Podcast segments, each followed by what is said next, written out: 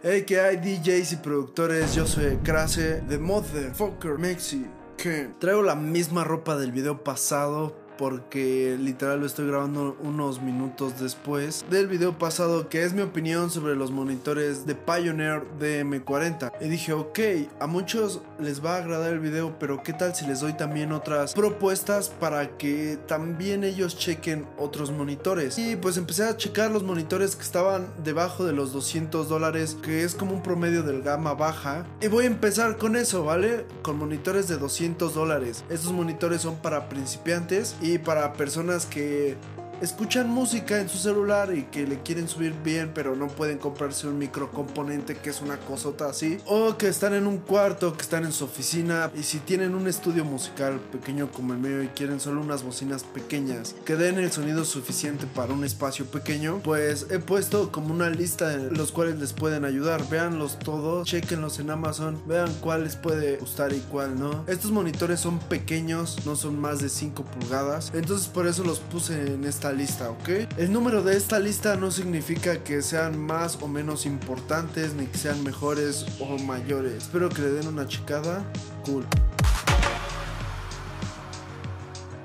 En quinto lugar puse los monitores de M Audio que se llaman AV42. Estos monitores son de 4 pulgadas, rondan los 150 dólares. Conozco a dos productores que tienen estos monitores y les funciona bien. De hecho, les acabo de mandar un mensaje y me dicen que aún los tienen, entonces pues están chidos. Si yo lo recomendaría, sí, para principiantes. En cuarto lugar pongo a los Mackie CR3. Como su nombre lo indican, son de 3 pulgadas. Estos monitores los utilizan muchísimos gamers. Otra vez los vi en una oficina de trabajo. Se me hizo muy raro que tuvieran unos Mackie. Estos Mackie hasta cierto punto estaba yo pensado comprarlos hasta que me llegaron los Presonus. Eh, son buenos, muchos productores los utilizan, muchos productores principiantes. Y creo que hasta este momento son como, tienen cierta fama por ser baratos. Más eso no significa que sean excelentes.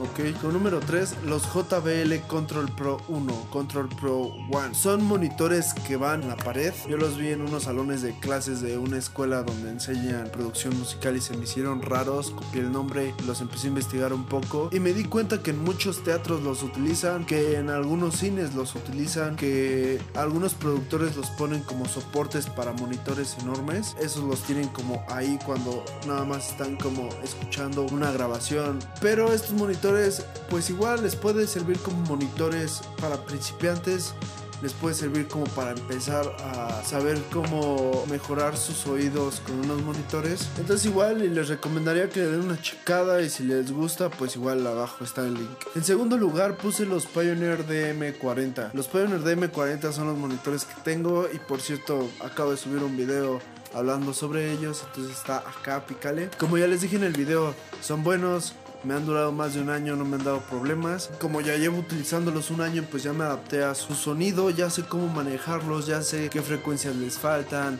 a cuáles les sobran, cómo están medio ecualizados, cómo funcionan en mi espacio de trabajo. Los recomiendo, igual son de Pioneer. Y en primer lugar pongo los Presonus Eris E4.5. Estos si ya vieron mi video, saben que eran los primeros que quería y eran los que me iba a comprar. Pero pues ya después llegaron los Pioneer. Muchos recomiendan los Presonus Eris para comenzar. Algunos productores ya conozco que ellos los tienen. Me han dicho que suenan muy bien los Presonus que son enormes. Ya están en muchos de los estudios profesionales. Yo creo que mis próximos monitores iban a ser unos Presonus mucho más grandes. Así que si los quieren checar y posiblemente quieran comprarlos, les voy a dejar el link de todos acá abajo en descripción. Va a ser a través de Amazon. Todos cuestan menos de 200 dólares. Entonces chequenlo. Si les gusta lo compran. Y amigos, ya para acabar, les gusta esta playera. Yo mismo la diseñé.